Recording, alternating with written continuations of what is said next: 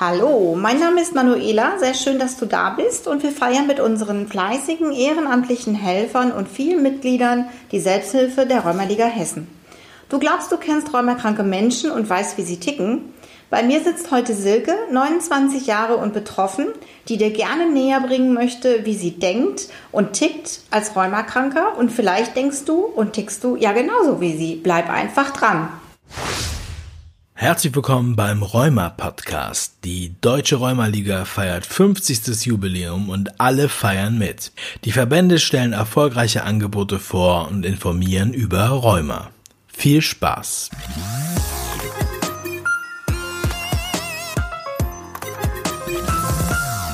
Hilfe und Solidarität wird in Deutschland doch noch gelebt. Das zeigt uns die Corona-Krise täglich.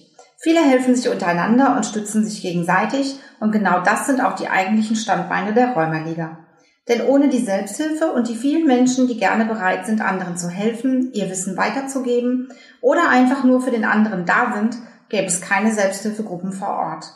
Viele räumekranke Menschen würden nicht von den Erfahrungen der Mitbetroffenen profitieren. Warum engagiert man sich denn eigentlich ehrenamtlich trotz Beruf und Familie? Was hat man persönlich davon? Silke, stell dich doch mal kurz vor und erkläre uns das mal. Du bist ja noch sehr jung und leidest an Rheuma. Wie bist du denn eigentlich auf die Rheumaliga aufmerksam geworden? Hallo, ich bin Silke, ich bin 29 Jahre alt und leide an Rheumatoid Arthritis. Angefangen hat bei mir alles im Jahre 2013, als ich 22 Jahre alt war. Ich habe im Krankenhaus gelegen, bin medikamentös eingestellt worden, habe eine Therapie begonnen und habe im Internet angefangen zu recherchieren, was bringt Rheuma denn eigentlich so mit sich an Veränderungen, an alltäglichen Sachen, die man berücksichtigen muss und habe deshalb gegoogelt und bin auf die Rheumaliga Deutschland gestorben, auf die Deutsche Rheumaliga gestoßen. Dort habe ich dann im Internet recherchiert und gesehen, dass es allerlei mögliche Broschüren zu jeglichen Situationen gibt, zum Beispiel Ernährung, Jobs und so weiter. Daraufhin habe ich dann mir ein Paket bestellt und äh, zusammengestellt und bestellt und das ist gleich mit einer Mitgliedschaft verbunden, damit man auch die Leute davon was haben, weil ich bei ihnen was bestellt habe, um mich näher zu informieren.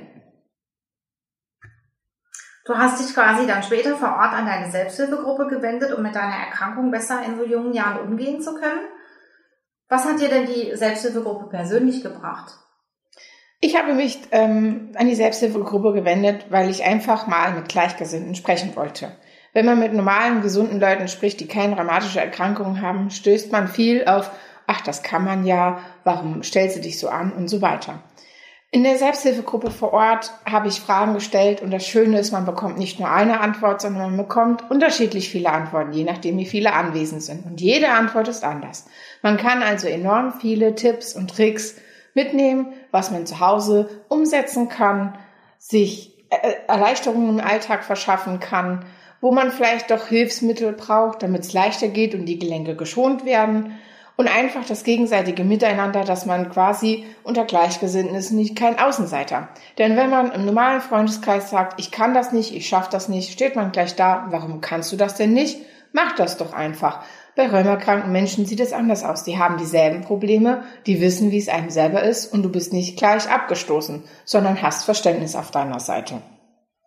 Du bist ja immer noch, was mich so fasziniert, du bist ja noch sehr jung und trotzdem bist du berufstätig, du bist in deiner Freizeit sehr aktiv und ehrenamtlich für die Rheumaliga tätig, nicht nur für die Rheumaliga vor Ort in deiner Selbsthilfegruppe, sondern du bist auch im Landesvorstand der Rheumaliga Hessen. Warum machst du das?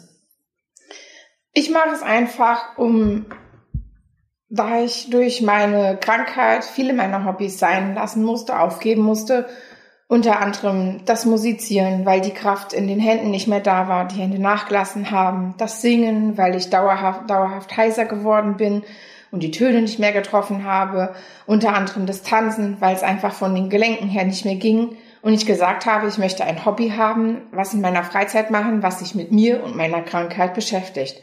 Denn einen Vorteil hat es. Man hat Kontakt zu Gleichgesinnten, man erfährt immer wieder neue Sachen, denn auch die Therapie und auch in der Hilfsmittelbranche gibt es immer wieder neue Sachen und so ist man immer auf dem neuesten Stand. Im Landesvorstand bin ich gekommen, weil ich die Möglichkeit gesehen habe, vielleicht nicht nur vor Ort was zu machen, sondern vielleicht auch hessenweit zu machen. Ich kann Selbsthilfegruppen hessenweit besuchen. Ich habe intern, also international ist jetzt nationalen Kontakt, überregional halt und habe ähm, immer wieder festgestellt, dass ich nicht alleine bin mit meiner Geschichte. Manch einem geht's genauso. Der hat dasselbe durchgemacht. Man hat äh, neue Erfahrungen. Der eine oder andere macht was anderes und er trägt manch anderes ähm, besser als jemand anderes. So zum Beispiel, dass manche Rheumatiker Schweinefleisch vertragen und ich nicht. Ist auch wieder jedes Mal eine Erfahrung wert, dass Menschen doch so unterschiedlich sind. Und das finde ich daran sehr interessant und spannend.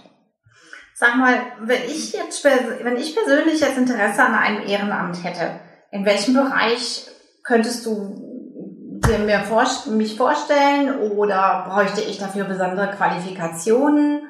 Was gibt's denn da so für mich? Also Qualifikationen braucht man keine. Du musst dich einfach, wenn du was machen möchtest, halt mit deinem, mit vollem Verstand und mit deinem Engagement dahinter stehen, wenn du was machst. Ähm, vor Ort gibt es verschiedene Möglichkeiten. Es gibt, dass du mit deiner Selbsthilfegruppe sprechen kannst, du wünschst dir einen Themenabend, organisierst das und gestaltest ihn.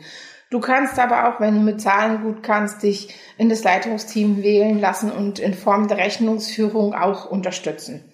Du kannst aber auch, wenn du viel Verantwortung für andere gerne übernimmst, einen Selbsthilfegruppenleiter werden und das Oberhaupt quasi sein, gucken, dass alles läuft und passt und Treffen organisieren. Dann gibt es aber auch das örtliche Funktionstraining, wo du einfach da sein kannst und die Liste abhegst und die ähm, abhakst und die Leute unterschreiben lässt, dass sie anwesend waren. Oder du kannst aber auch beraten, weiterhin deine Tipps und deine Tricks und deine Erfahrungen, die du gesammelt hast, auch an andere weitergeben. Auf Landesebene kannst du zum Beispiel auch, wie ich, in Vorstand gehen. Du kannst deine Meinung sagen, die vielleicht dann auch in den Bundesverband getragen wird oder vielleicht auch hessenweit weitergetragen wird und auch deine Unterstützung so gibst. Du gibst deine Meinung ab, vielleicht findest du ja auch andere, die deine Meinung teilen. Und je mehr Leute deine Meinung teilen, desto größer ist die Unterstützung, die es gibt. Wenn du natürlich nicht so viel Zeit hast und viel Engagement hast, gibt es natürlich auch Möglichkeiten, punktuell dein Leitungsteam vor Ort zu unterstützen. Wenn du sagst, ne, okay, du kommst alle zwei Monate zum Treffen, dann bringst du Getränke mit oder was weiß ich was, organisierst, dass die Getränke da sind, dass sie. Es gibt viele verschiedene Möglichkeiten, dich vor Ort zu engagieren. Was mich ja fasziniert ist, ähm, hessenweit, es ist ja nicht flächendeckend überall eine Selbsthilfegruppe gegeben. Was wäre denn, wenn ich jetzt sagen würde, ich möchte eine neue Selbsthilfegruppe machen, weil bei mir im Umkreis von 100 Kilometern gibt es keine? Dann darfst du dies auch gerne tun ähm, suchst dir ein paar Leute, die dich unterstützen. Um eine Selbsthilfegruppe zu gründen, müsst ihr acht Leute sein, damit ihr als Selbsthilfegruppe läuft. Und dann könnt ihr ganz alleine euch eine Gruppe öffnen, könnt euch treffen. Ich kann aus meiner Selbsthilfegruppe erzählen, wo ich bin. Wir treffen uns jeden Monat. Wir machen jeden Monat einen neuen Themenabend. Und dann organisiert ihr das bei euch in der Region. Und wahrscheinlich, vielleicht, wenn ihr Glück habt, werdet ihr ganz viel, ganz schnell mehr. Und ihr habt auch eine große Gruppe und könnt euch gegenseitig austauschen. Und vielleicht manch einer sagt dann, hey, ich find's toll, dass du es gemacht hast. Also ich finde, es ist ein total spannendes Thema. Aber welche Tipps hast du denn noch, die du Rheumakranken gerne so mit auf den Weg geben möchtest? Einfach mal den Weg zur örtlichen Selbsthilfegruppe suchen, das miteinander erleben, denn nicht jeder Betroffene muss sich engagieren. Das verlangt niemand. Doch je mehr helfende Hände da sind, desto besser ist es, bevor die Selbsthilfe ganz ausstirbt. Persönlich kann ich euch nur sagen, seid offen, steht zu eurer Krankheit und versteckt euch nicht dahinter oder verkriecht euch zu Hause. Denn wer spricht, kann, dem kann geholfen werden. Wer spricht, und sich äußert und seine Meinung sagt und auch zu seiner Krankheit steht, da öffnen sich neue Türen, neue Perspektiven und neue Bekanntschaften, von denen man nicht gedacht hätte, dass es sie existiert. Und auch viele interessante Leute, mit denen man sich vielleicht sogar besser versteht und im besten Fall sogar richtig gute Freundschaften entstehen. Davon kann ich nur ein Lied singen.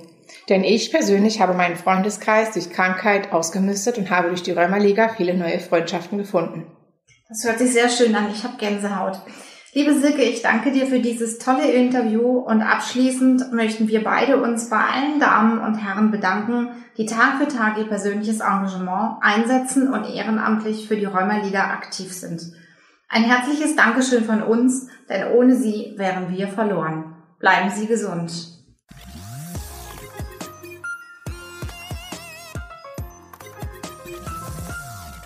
Vielen Dank fürs Zuhören.